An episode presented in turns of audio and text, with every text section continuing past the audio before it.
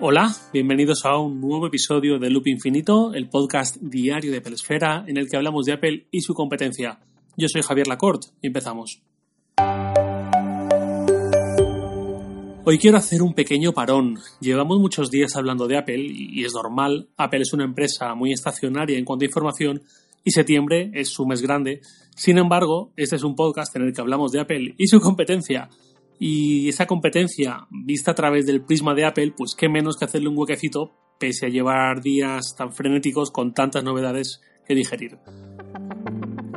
Como ya imaginéis por el título, quería hablaros de Alexa, a cuento del evento de Amazon de la semana pasada. Fue un evento, creo que curioso, aparte de porque salieron a presentar productos en modo ametralladora, mm, que fueron de hecho más de una docena, intercalándolos con nuevas funciones de Alexa, eh, creo que es porque realmente era un evento centrado en la prensa, en la que los periodistas que la estábamos siguiendo éramos el público objetivo más que el consumidor final. Y ya no tanto porque Amazon dé por sentado que esa prensa le va a hacer una cobertura fenomenal y que la gente se va a enterar por sus medios, sino porque Amazon a estas alturas de la película ya tiene una portada tan interesante o más que la de la mayoría de medios, que es su propia página web. La página de inicio de Amazon ya ha sido usada muchas veces por la empresa para promocionar sus nuevos productos y esa es una ventaja al fin y al cabo con la que cuenta Amazon, que tiene muchísimo más tráfico orgánico en su página web que el que pueden soñar Samsung, LG, Sony o incluso Apple seguramente. En cualquier caso, de ese evento y de la cantidad de productos, algunos a mi juicio algo absurdos o que van a tener muy poco recorrido, se pueden sacar algunas cosas, algunas conclusiones interesantes.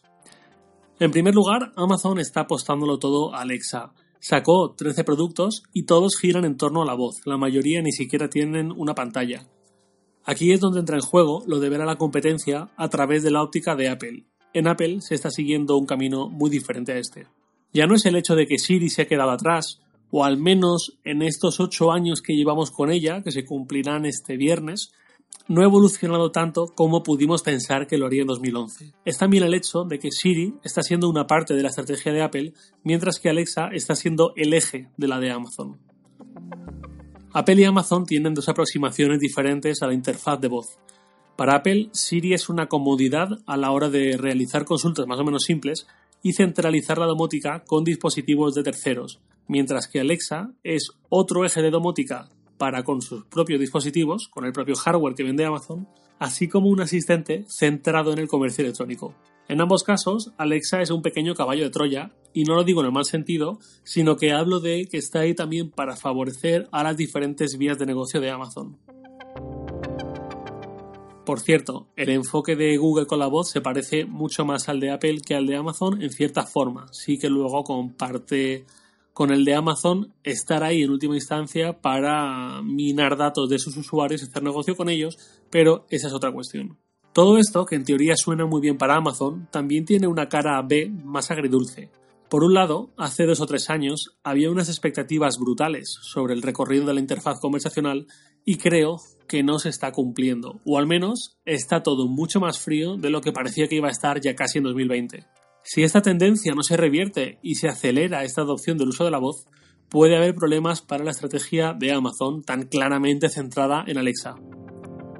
Por otro lado, en los últimos años hay otra tendencia creciente que juega en su contra, y es la sensación de que dejar que una empresa privada coloque micrófonos y cámaras por nuestra casa, en el horno, en el televisor, en el timbre, en un anillo y todo esto, ya empieza a mostrar síntomas de rechazo cada vez más habituales. También es cierto que no es lo mismo meter una cámara de Facebook mm, que una de Amazon. Facebook a estas alturas es el amigo que nos ha traicionado una y otra vez, que ha hecho lo que le ha dado la gana con nosotros y en quien claramente no podemos confiar. Amazon no está en esa línea, por supuesto, aunque sí ha tenido ya algunos episodios que como mínimo nos deberían hacer replantearnos las cosas un par de veces, lo cual nunca está de más, nunca es malo, ya hablemos de Amazon, ya hablemos de Apple. Apple seguramente se ha aprovechado de una coyuntura inesperada, digamos, en torno a la privacidad, mientras que su negocio nunca han sido los datos personales de sus usuarios por una herencia de la visión de Steve Jobs y porque ya ganaba mucho dinero vendiendo hardware,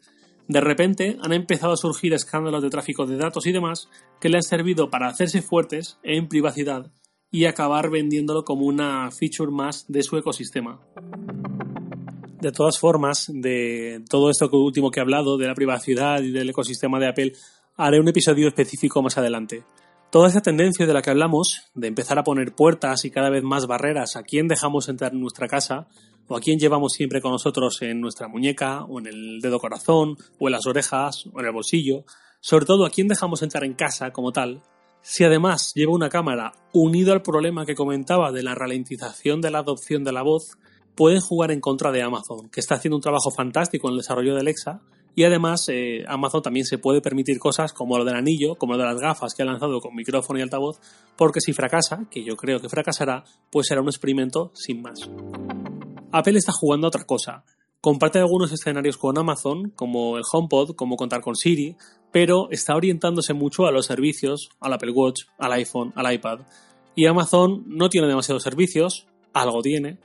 no ha lanzado ningún reloj inteligente, no tiene ningún smartphone y el que tuvo fue un fracaso monumental, y sus tablets pues tampoco es que compitan mucho con el iPad y cada vez supongo que menos.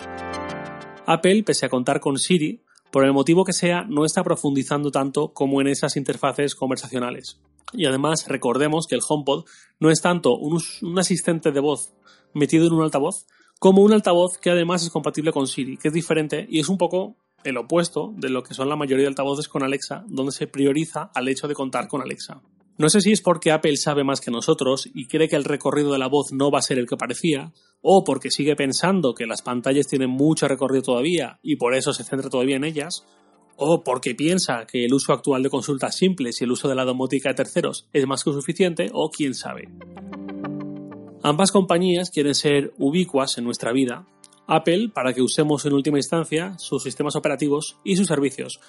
y Amazon para que usemos a Alexa. Em, por todo lo que hemos comentado, ¿no? todas las implicaciones de cara a ese pequeño caballo de Troya, en el buen sentido, para que podamos tanto comprar en Amazon como aprovechar Alexa para usar la domótica que también vende Amazon. Y por eso creo que están metiendo Alexa en todas partes,